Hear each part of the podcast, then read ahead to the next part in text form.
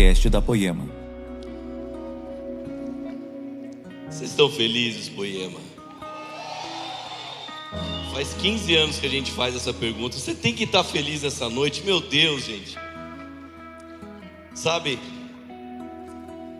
hoje nós celebramos esses 15 anos. E 15 anos, meus irmãos, de uma igreja que começou na sala dos nossos apóstolos, Leandro e Érica Barreto. Então eles tinham que arrumar a sala, tirar alguns móveis de lugar para preparar para aquele culto.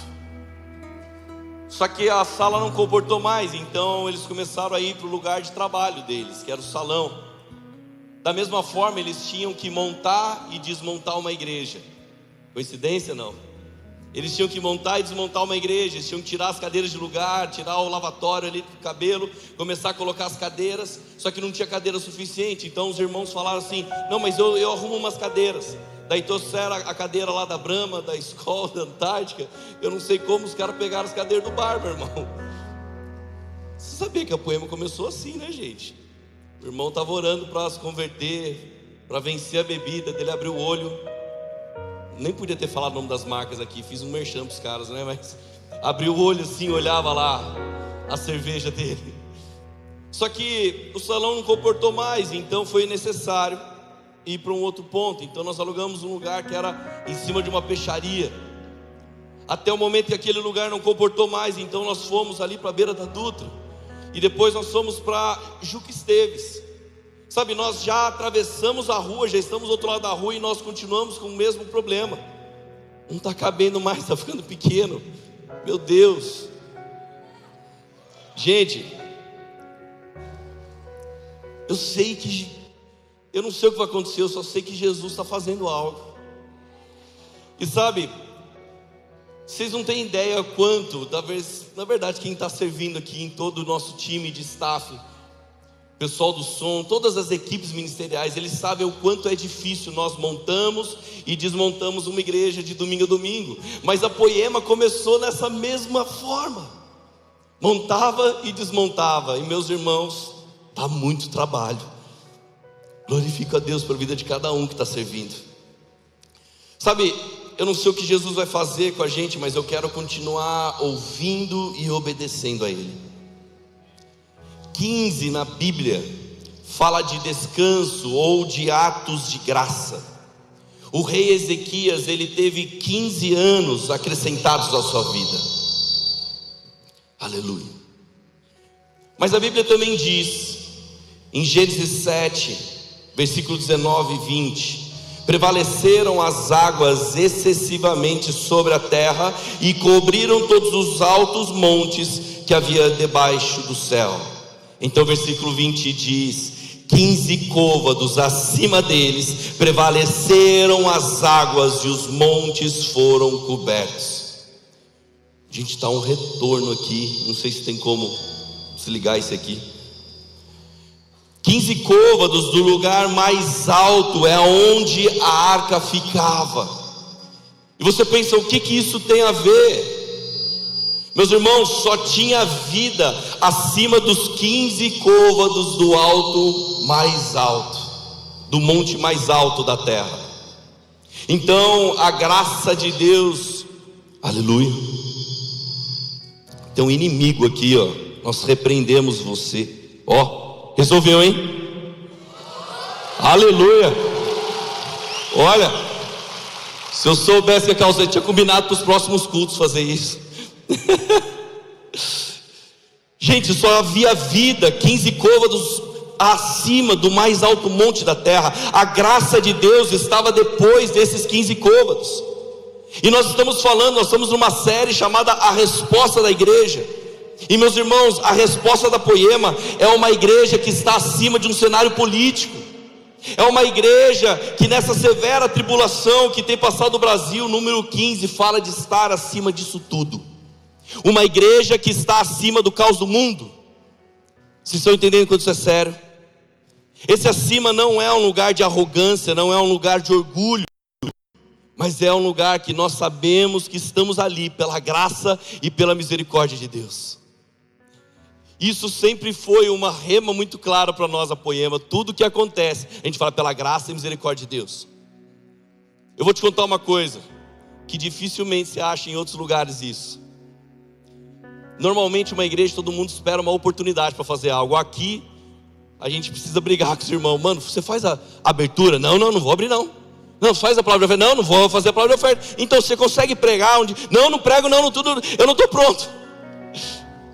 Aqui a gente briga. Fala, não, irmão, você tem que fazer. Deus não está falando com você aí. Olha, vai falar com você. A gente até ameaça assim. Profecia, já fez isso com alguém? Deus não falou, mas Deus vai falar com você. Cuidado. Eu só fico com medo. Eu quero falar para vocês, o nome dessa mensagem é a igreja que abalou o mundo. E de verdade, as minhas últimas mensagens, elas estão todas conectadas. É engraçado, parece que Deus tem revelado, sabe, é, um passo a passo. Eu não consigo sair do texto que diz de Atos 2, 42. E perseveravam na doutrina dos apóstolos, na comunhão, no partir do pão e nas orações. Meus irmãos, Atos 2,42 são as marcas de uma igreja que abalou o mundo. Fala dos pilares de sustentação de uma igreja que viveu uma manifestação poderosa de Deus, a ponto que até a, a sombra de Pedro, meus irmãos, ela carregava milagre. Não a sombra, né? Mas vocês entenderam. Então, que pilares eram esses? Como que foi a igreja que abalou o mundo? A primeira coisa, eu já preguei aqui a semana retrasada a doutrina dos apóstolos. Eles perseveravam na doutrina dos apóstolos. Essa doutrina não é uma faculdade de teologia, não é uma série de estudos, mas a doutrina dos apóstolos é uma pessoa. A doutrina dos apóstolos não são doutrinas a respeito de Cristo ou de suas características, mas é a própria apresentação da pessoa de Jesus. A doutrina dos apóstolos é falar: ei, vem aqui, eu vou te apresentar uma pessoa. Eu vou te apresentar e você vai ver quem Jesus é. Meu irmão, você não está aqui porque alguém simplesmente falou: Vó, você tem que ir para a igreja, você tem que ir para a igreja, você não sei o que. Você não está aqui por causa disso. Talvez um dia você veio porque estava tudo difícil. Algum dia você estava mal, você falou: Eu vou nessa igreja que os caras estão me chamando. E quando você chegou aqui, se não foi o próprio Jesus que se apresentou para você, sabe, não são pessoas, não é o equipamento, não é uma pregação, é Jesus que impacta, que transforma, é Ele que te convence da justiça, do juízo, do pecado, é o Espírito Santo, sabe, mexendo com você, falando: vamos lá, filho, eu tenho muito mais do que você tem vivido hoje, eu tenho um plano, eu tenho uma promessa sobre a sua vida, eu tenho um propósito sobre a sua vida. Meus irmãos, nenhum pastor, profeta, seja o que for, tem que falar isso, só o próprio Espírito Santo. Vem que eu vou te apresentar quem é Jesus. Ele é a pedra fundamental e ninguém pode lançar outro fundamento. Ele é o fundamento da igreja. Então o que nós precisamos falar é o mesmo que os apóstolos falaram. Eles falaram de uma pessoa. E meus irmãos, assim esse ensino ele compreendia na vida de Jesus, na sua vontade, na sua divindade, na sua encarnação, morte, ressurreição, senhorio. Era sobre isso. Mas continuando o versículo. Eles perseveravam na doutrina dos apóstolos, na comunhão, no partir do pão e nas orações. Brevemente quero falar aqui das orações, e não porque ela seja menos importante, mas é porque eu também preguei sobre ela há pouco tempo sobre nós irmos para a guerra com ferramentas ou com verdadeiras armas. Mas aqueles que perseveram nas orações, aqueles que entendem o poder que a oração tem.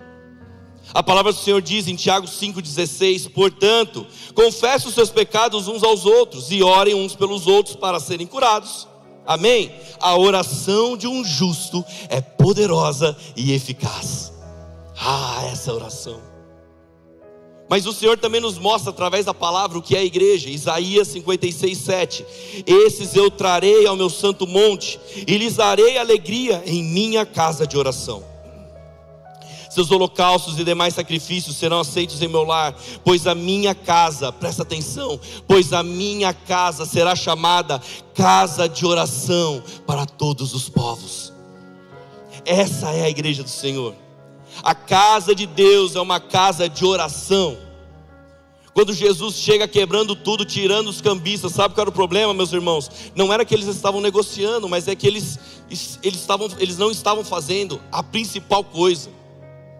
Cadê que vocês não estão orando? A minha casa é casa de oração. Vocês estão mais preocupados em vender, vocês estão preocupados em negociar. Então Jesus chega chutando tudo. E alguém fala, ai, Jesus é, ele, ele é todo bonzinho, né? É, meu irmão, nesse dia ele estava colocando a casa dele em ordem, amém? Sabe, a oração não é algo para alguns, não é algo para um ministério, mas a oração é para toda a casa de Deus, amém? Nós somos essa casa. Um dos pilares da igreja que abalou o mundo era que eles oravam, eles perseveravam nas orações. E deixa eu te contar uma coisa: quando perseveramos nela, nós descobrimos que nós não devemos orar porque a Bíblia nos manda. Mas nós descobrimos que nós oramos porque nós necessitamos da oração. Ah, eu vou fazer porque a Bíblia diz, então o pastor falou no culto lá que tem que fazer, eu vou fazer. Quanto mais você ora, você vai descobrir o quanto eu e você somos dependentes, o quanto nós necessitamos dela. Porque a oração, meus irmãos, é a minha declaração de dependência de Deus. Quanto mais eu sou dependente de Deus, mais eu oro. Quanto menos eu sou dependente de Deus, menos eu oro. Porque eu acho, coloca aspas bem grande, eu acho que eu consigo com a minha força. Eu consigo com a minha expertise, eu consigo dar os meus jeitos. Mas quando eu descubro, meus irmãos, que eu tenho um aba, que eu tenho um Deus poderoso, que eu tenho um Deus que se revela para mim dia após dia, algo tão fresco. Eu falo, Deus, eu preciso do Senhor, eu sou dependente de Ti. Então eu oro mais e mais, é por meio dela que colocamos diante do Senhor toda a nossa incapacidade. Então, meus irmãos, grava isso. Hoje eu resolvi voltar para o Twitter depois de dois anos. E eu tuitei essa frase: a oração é um hábito daqueles que descobrem que nada podem fazer sem Deus. A oração é o hábito que você não consegue deixar. A Bíblia diz que Jesus, como de costume, se afastou. A Bíblia diz que Jesus, como de costume, foi ao monte orar. Era o hábito que ele fazia.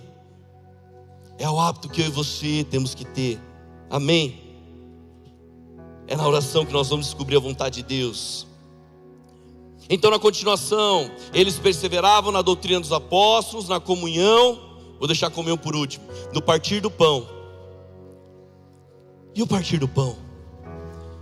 Já preguei sobre isso também há pouco tempo. Eles insistiam, eles perseveravam no partir do pão. Interessante que a Bíblia não diz que eles perseveravam em comer o pão. Partir é diferente de comer.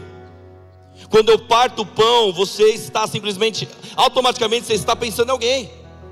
Se eu estou partindo o pão é porque tem alguém que é para eu dividir. Eu não estou sozinho num lugar. Nós gostamos por muitas vezes sentar e comer, comer, comer. Olha o Brunão aí para vocês verem, por exemplo. Brincadeira. Te amo. Hoje ele quer descontar, mas ele fala: Puxa, eu não posso mais, passou essa fase. Sabe, nós queremos, nós gostamos muito de sentar na mesa e comer, mas nós precisamos aprender a gostar mais de partir o pão. O partir do pão traz unidade. O partir do pão, ele traz a unidade, meus irmãos. Um dos aspectos da unidade é que ela, é que ela potencializa todas as coisas. Quando Deus criou Adão, ele, ele mandou Adão cuidar do jardim. Mas quando ele cria Eva, a direção agora é domine a terra. Então, Adão, você sozinho, ó, você vai cuidar do jardim. Mas se você for um, se você com a unidade com Eva, domine a terra. Não era que Eva era poderosa, mas a unidade entre os dois sim. Na Torre de Babel, Deus se preocupa com uma unidade errada, uma unidade que tinha uma motivação errada. E meus irmãos, essa unidade que eu estou falando é aquela que faz coisas extraordinárias no meio da igreja. Por isso que a resposta da igreja também deve ser a de ser uma igreja. Em ser uma igreja, tem gente falando, não, eu vou ficar aqui na minha casa, vou ser igreja aqui. Vem ser igreja junto com a gente. Ser uma igreja não é participar esporadicamente de um culto, mas é pertencer a um rebanho. Sabe, igreja, às vezes nós não somos capazes de compreender a dor que o outro está sentindo. Então a única coisa que eu posso fazer é abraçar essa pessoa e chorar junto com ela. Sabe o que é isso? É o partir do pão. Eu não sei como é que, é, o que, que você está vivendo, eu, eu nunca passei por isso. Mas, cara, vamos chorar junto. Deixa eu orar junto com você. Vamos clamar para Jesus tirar essa dor. Isso é partir o pão. A mesa a mesa, meus irmãos, é o padrão do Evangelho. O Evangelho é estabelecido na mesa. A Bíblia nos diz em Lucas 24, 14, os discípulos a caminho de Emaús. A Bíblia diz: no caminho conversava a respeito de tudo que havia acontecido. Enquanto conversavam e discutiam, o próprio Jesus se aproximou e começou a caminhar com eles, mas os olhos deles foram impedidos de reconhecê-lo. Então eles entram numa casa e vem o versículo 30, quando estavam à mesa com eles, tomou o pão, deu graças, partiu e deu a eles. Então, versículo 31 diz: Então os olhos deles foram abertos e o reconheceram. É na mesa, é nesse lugar. Cristo não é visto quando eu como o meu pão, mas quando eu posso partir o meu pão. As pessoas precisam ver o que Deus fez na sua vida e você começa a partir o pão e as pessoas vão falar: "Nossa, agora eu estou vendo a Cristo". Sabe, talvez a gente teve a mentalidade que um dia o, o, o, verdadeiro pregador é aquele que andava com uma Bíblia gigante embaixo do braço, não que não possa andar, tá bom, irmãos? Mas com uma Bíblia gigante embaixo do braço e, e gritava e decorava versículos. Eu não decoro nenhum versículo, meu irmão. Fosse assim eu já não ia pregar. Mas a gente achou por um tempo talvez fosse isso. Alguns ainda pensam. E as pessoas estão falando: é assim que eu vou ver Cristo? É nesse jeito que você vai decorar o versículo e vai tentar empurrar um versículo ela abaixo? As pessoas vão ver Cristo na nossa vida quando sentamos na mesa e partimos o pão com elas. Tem gente que tem anos de igreja, mas que não consegue ter uma experiência poderosa com Jesus. Sabe por quê? Porque passou anos perseverando em comer o pão. Passou anos e anos perseverando em comer o pão, mas nós vamos ver Cristo quando partimos o pão que é entre nós e Ele, e não Ele e nós. Sabe qual a diferença disso? Deus não se move do seu lugar, meus irmãos, quem se move somos nós.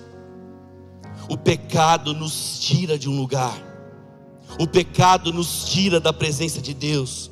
Quando pecamos, nos afastamos do Senhor e automaticamente nos afastamos uns dos outros.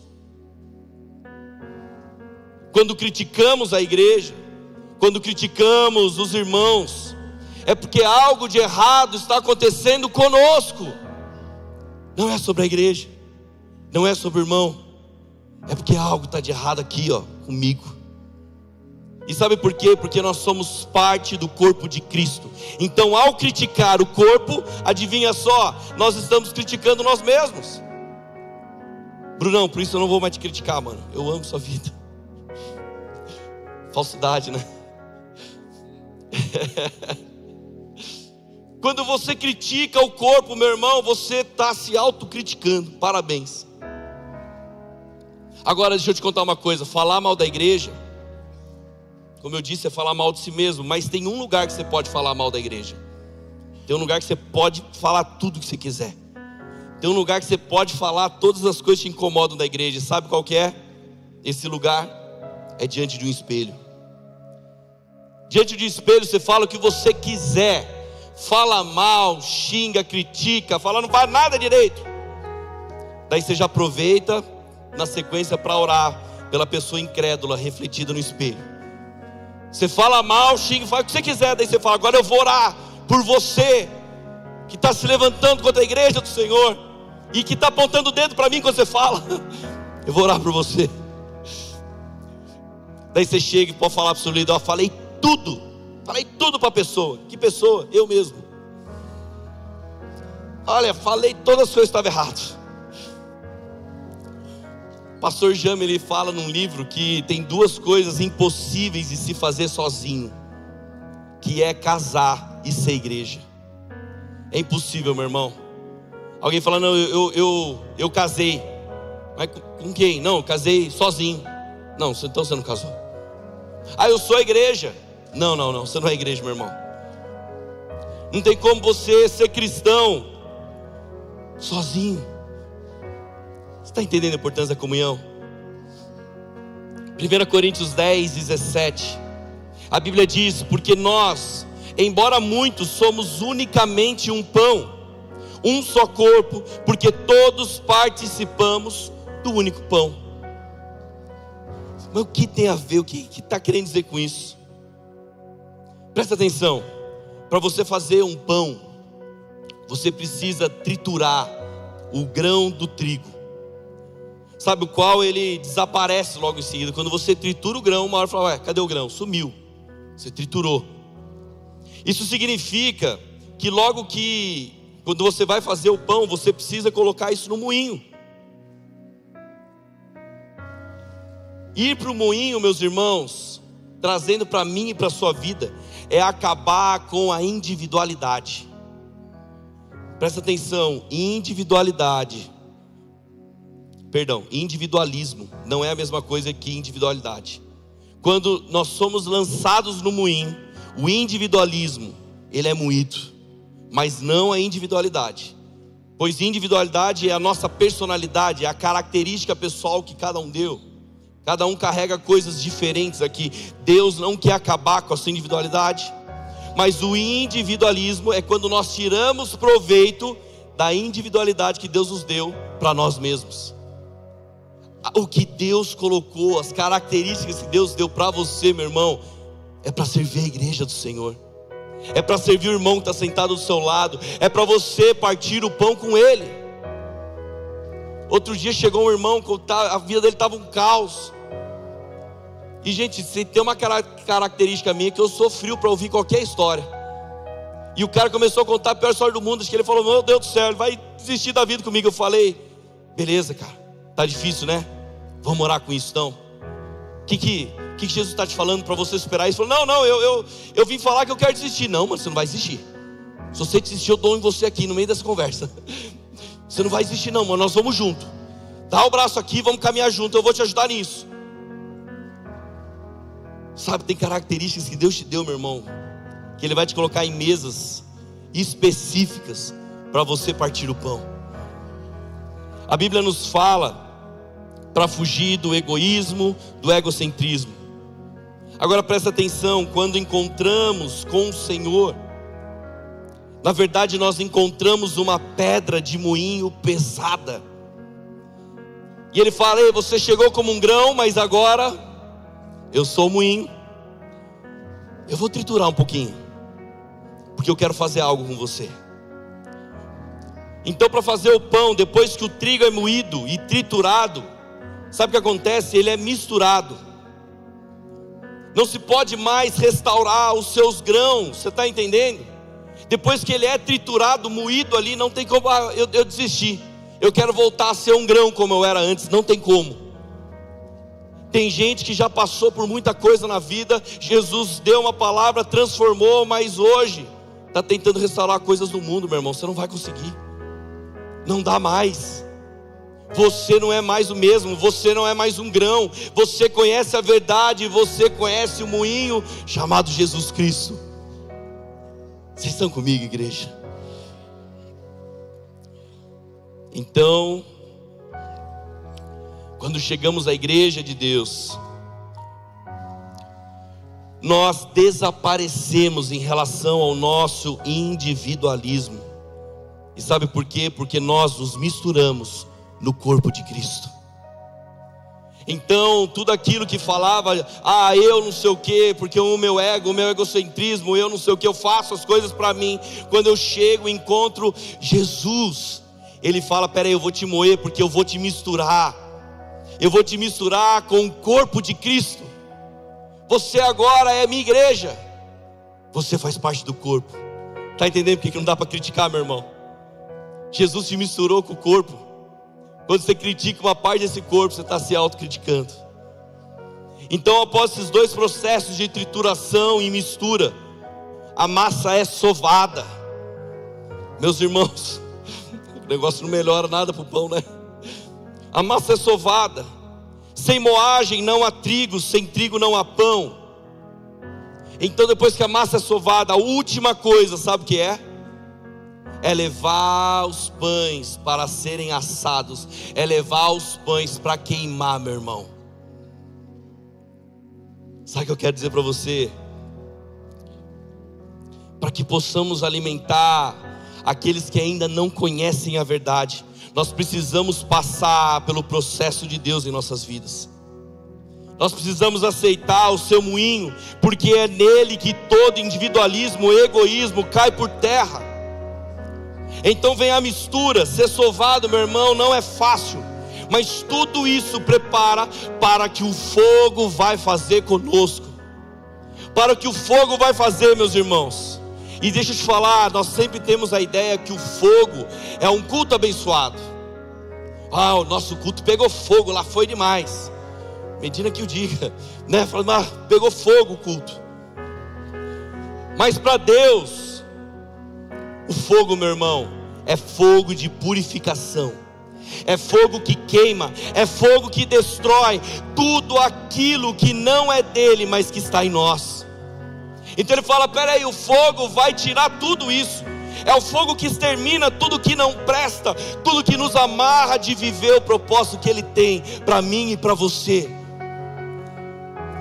Vamos lá, gente. Tem gente aqui que está precisando passar pelo moinho. Ah, você não fala isso, pastor, mas você sabe quanto eu estou sofrendo. Então deixa Deus te misturar com o corpo. Ah, mas os irmãos é muito difícil. Então Deus vai colocar fogo em você, meu irmão. Esse fogo vai purificar.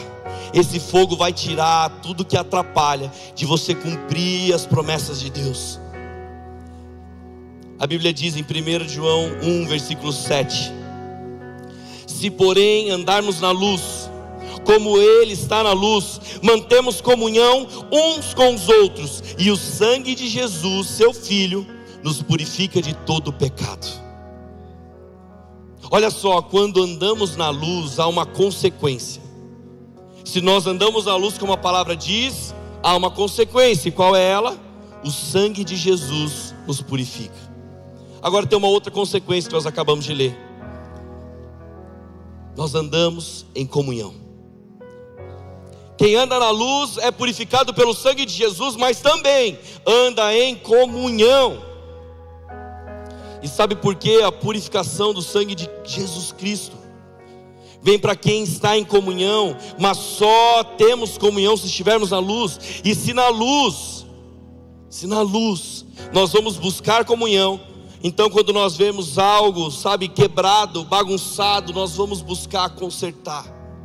Quando estamos na luz caminhando com o corpo de Cristo, alguém fala: Pera aí, irmão, o que está acontecendo aqui nessa área da sua vida? Vamos aí, vamos buscar, vamos ver o que a palavra diz, vamos colocar isso em ordem. Deixa eu te falar uma coisa, nesses 15 anos de poema, meus irmãos, se todo mundo que passou aqui na igreja tivesse continuado, nossa, eu não sei onde que a gente ia fazer culto, que não ia caber lugar nenhum. Vamos fazer 38 cultos na associação. Muita gente já saiu da igreja. E sabe por quê? Porque casos e casos, mas a luz chegou numa área da vida dela que ela não queria ajuda. A luz chegou numa área que estava escura e simplesmente ela falou: Eu não quero que Jesus conserte isso. É por isso que alguém sai da igreja, porque não consegue mais estar na comunhão com os irmãos. Porque se eu estou na luz, o sangue me purifica e eu também ando em comunhão. Agora, se eu não quero luz em alguma área da minha vida, eu quero continuar na minha força, eu quero continuar dando o meu jeito, o meu migué, eu quero continuar fazendo esse negocinho errado aqui. Eu não quero que Jesus conserte essa área. Então você não vai andar na luz. E quem não anda na luz, não consegue mais estar na comunhão com os irmãos. Sabe, nesses anos que eu estou na Poema, eu eu lembro e sinto falta de alguns que passaram aqui. Nós estamos aqui falando do aniversário da Poema e como eu queria que tivesse algumas pessoas pastoreando ao meu lado, sabe, ajudando, fazendo a obra, colocando a mão na massa. Eu penso em tantas pessoas, eu falo, Jesus, mas por que essas pessoas não estão? Sabe, Jesus fala, cada um pode dar a sua própria resposta. Cada um responde. Você não pode responder por eles. Então eu lembro das vezes que o Leandro sentou comigo na mesa e ele falou da doutrina dos apóstolos. Ele falou para mim de quem era Jesus. Ele trouxe luz sobre aquilo que andava na escuridão na minha vida. Ele me confrontou, ele partiu o pão, ele orou comigo. Então, meus irmãos, eu não podia responder, ele não poderia responder por mim, eu tinha que decidir. Era eu, depois de tudo isso, numa mesa, na comunhão, no partir do pão. É quando ele me apresenta a doutrina dos apóstolos, quando ele me apresenta a pessoa de Jesus. Ele não pode dar a resposta que eu tenho que dar. E quantas vezes a resposta falou: Eu creio, eu quero isso, eu estou disposto, eu estou disponível, eu quero me parecer mais com Jesus. Eu quero passar pelo moinho, eu quero ser misturado no corpo, eu quero queimar, eu quero tirar tanta coisa, viver mais a vontade de Deus. Eu quero passar pelo fogo que purifica. Eu quero. Meus irmãos, a comunhão ela exige fidelidade, ela exige lealdade, ela exige entrega, ela exige, exige honra. Essas coisas estão bastante em falta hoje em dia. Por isso que as comunhões pa, pa, estão deixando de ser às vezes comunhão e as pessoas estão fazendo, sabe o que?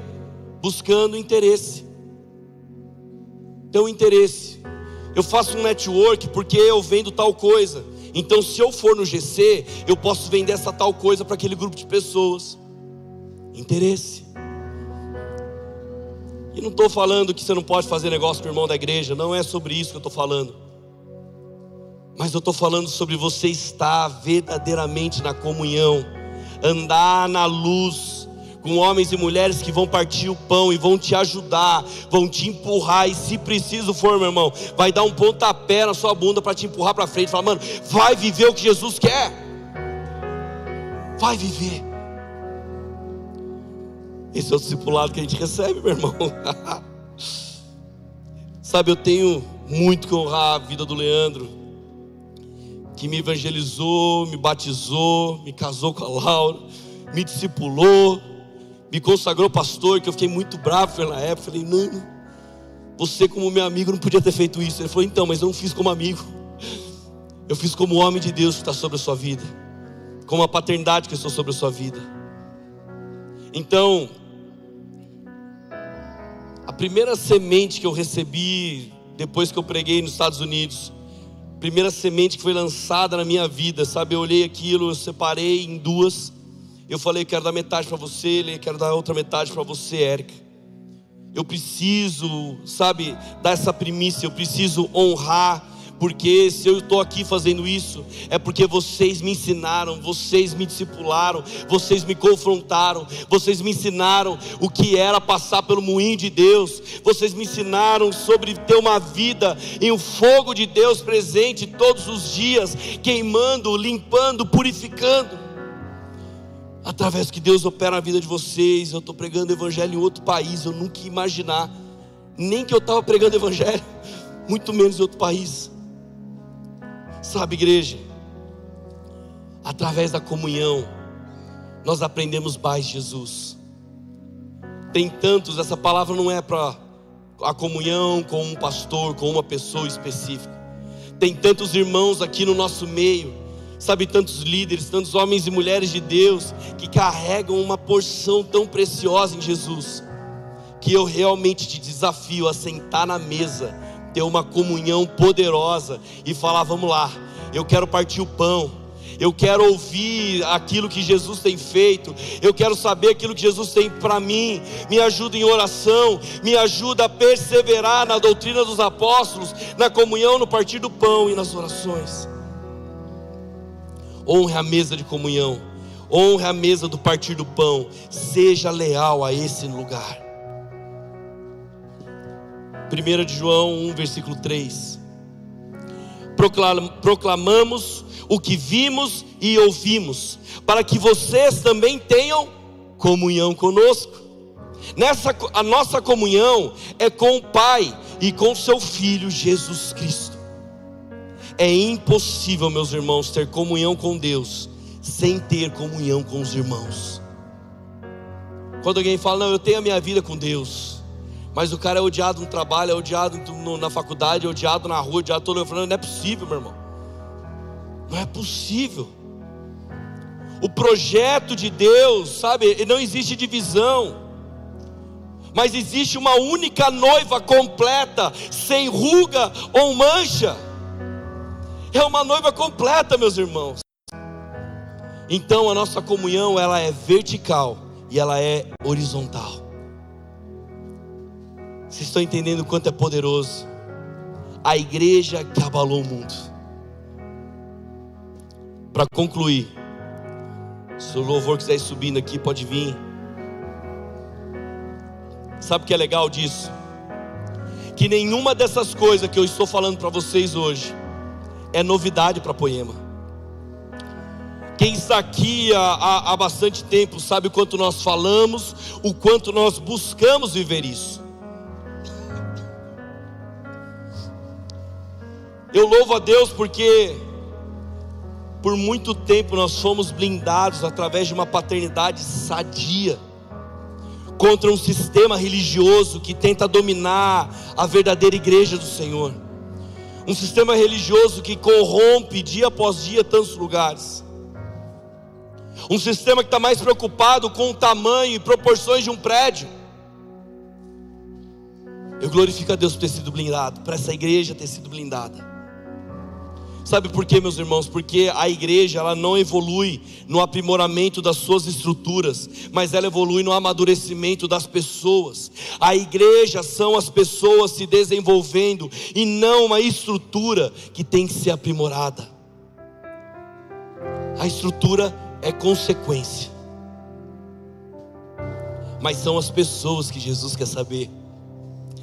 Meus irmãos, talvez alguns estão, mas e agora? Para onde que a igreja vai ser? O que vai ser? Como vai ser? Deixa eu te falar uma coisa: nós estamos negociando uma reforma lá no, no, no, no nosso prédio. Ainda não temos a resposta dos proprietários ainda. Daí uma pessoa falou para mim essa semana: Lado, você é estrategista, você já deve ter todo um plano traçado. Eu comecei a dar tanta risada que eu, eu como eu queria realmente ter esse plano como eu queria saber tudo que vai acontecer, eu queria muito, a minha natureza está gritando por isso. Mas eu falei para o irmão, irmão, eu não sei quantos cultos nós vamos ter na, na, na, na associação. Eu não sei se nós vamos voltar para o nosso ponto, ponto antigo. Eu não sei se Deus vai dar um outro lugar para nós. Mas sabe o que eu sei? É que se Jesus mandar a gente para dentro de uma sala, como foi há 15 anos atrás, a gente vai. Se Jesus mandar, olha, fecha tudo isso aqui, dá as cadeiras para outra igreja, volta lá para dentro da sala, nós vamos voltar. Quando eu cheguei aqui, o Brisa falou assim, mano, o som está tudo caótico aqui. Talvez vai ter que ser voz e violão. Eu falei, Brisa, vamos embora. Não tem problema não. Não tem problema se for voz e violão, não tem problema se desafinar. Gente, quem lembra do Brisa cantando aqui no começo da poema? Levanta a mão. Meu irmão do céu, pra vocês terem uma ideia, eu cheguei a fazer aula uma época, eu falei, mano, se esse cara canta, eu também posso. Mas eu não consegui, descobri que eu não podia mesmo. Ai, se a gente tiver que voltar a fazer um culto com as cadeiras de cerveja, porque não tem mais nenhuma outra, a gente faz. Se tiver que fazer 20 cultos, porque o lugar não comporta, nós vamos fazer. Meus irmãos, nós estamos novamente montando e desmontando a igreja como nos primeiros dias. Eu acho que Jesus, ele quer que a gente não se esqueça da onde a gente saiu. Se um dia tentar a soberba entrar no coração, nossa, olha agora está sendo culto e não sei o que, se tentar, Jesus falou, opa, peraí. Lembra quando começou lá na sala? Lembra quando era lá no salão? Lembra quando vocês estavam no culto em cima da peixaria e o sol batia no culto da manhã e subiu um cheiro de peixe? Não esquece da onde eu tirei vocês. Não esquece do que eu fiz com vocês. Não é sobre uma estrutura, mas é sobre nunca perder os pilares da igreja que abalou o mundo é sobre nunca deixar de perseverar na doutrina dos apóstolos, na comunhão, no partir do pão, nas orações. Talvez Deus está nos chamando para uma simples simplicidade da vida de Cristo. Simplicidade não é simplismo, em nome de Jesus, entenda isso. Mas eu estou falando de uma vida simples de comunhão, de aceitação, de amor, de cuidado uns para os outros. Ah, meus irmãos, eu profetizo uma igreja que sempre vai perseverar. Eu profetizo uma igreja que sempre vai perseverar na doutrina dos apóstolos, uma igreja que nunca vai negociar nada, uma igreja que nunca vai falar, puxa, mas isso a palavra é meio pesada. Eu profetizo uma igreja que vai permanecer firme na doutrina dos apóstolos.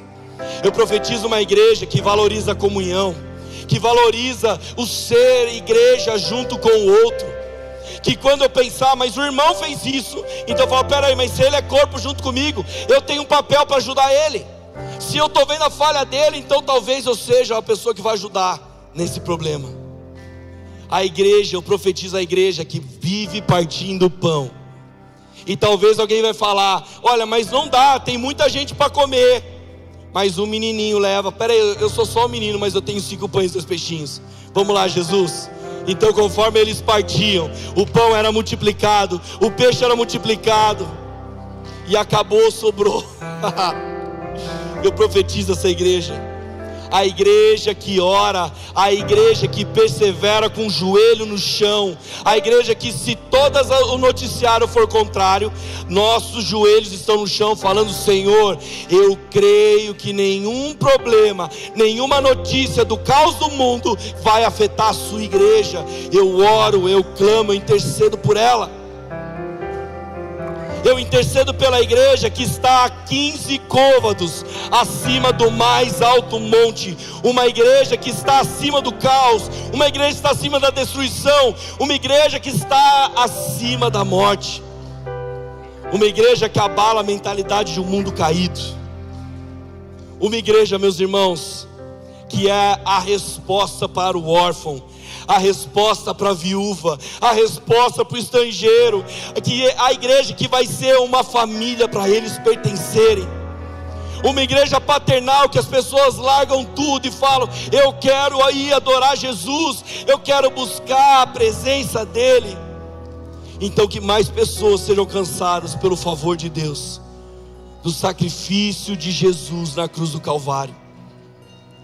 Vamos lá, poema é só 15 anos. Fique de pé.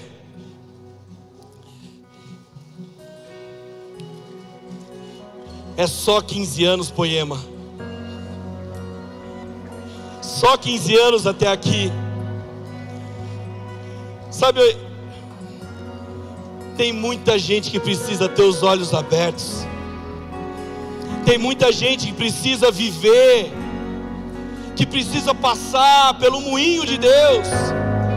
Você no mundo é um grão, mas na minha mão você vai ser moído, você vai ser misturado. Então, quando você entrar no forno, o fogo vai queimar tudo que atrapalhou sua vida até aqui. O fogo vai queimar e tirar todas as impurezas. Tem muita coisa que Deus vai fazer através das nossas vidas, meus irmãos. E sabe, eu não quero chamar ninguém hoje aqui à frente, mas eu quero que a gente possa, com uma grande celebração, encerrar esse culto. Uma grande celebração, falando: Deus, eu fui alcançado não é por uma placa de igreja, mas fui alcançado por homens e mulheres que perseveraram em todas essas coisas, por homens e mulheres que abriram mão, sabe, da, da, da, do seu egoísmo, egocentrismo, homens e mulheres que morreram para o mundo, mas que entregaram a sua vida para Jesus. Então eu quero, quero pedir para você, celebre essa noite com muita força, Senhor, em nome de Jesus. Eis aqui a sua igreja, Jesus. Nós não estamos preocupados para onde vamos, mas nós estamos preocupados em te ouvir de obedecer com audácia, com coragem para cumprir a tudo que o Senhor mandar. Pai, eu peço sobre cada um aqui, em nome de Jesus, que possamos celebrar o tudo que o Senhor fez em nosso meio, mas crendo que há muito mais que o Senhor há de fazer, em nome de Jesus, Senhor, em nome de Jesus, possamos celebrar como igreja, como uma só igreja, possamos celebrar como um só corpo. Não é sobre o meu individualismo, Senhor meu Deus, mas Pai, eu peço que sejamos a sua noiva, sem mancha, Senhor meu Deus, em nome de Jesus. Adore a Ele, celebre a Ele, celebre, celebre o que Ele fez até aqui, meus irmãos, em nome de Jesus, em nome de Jesus.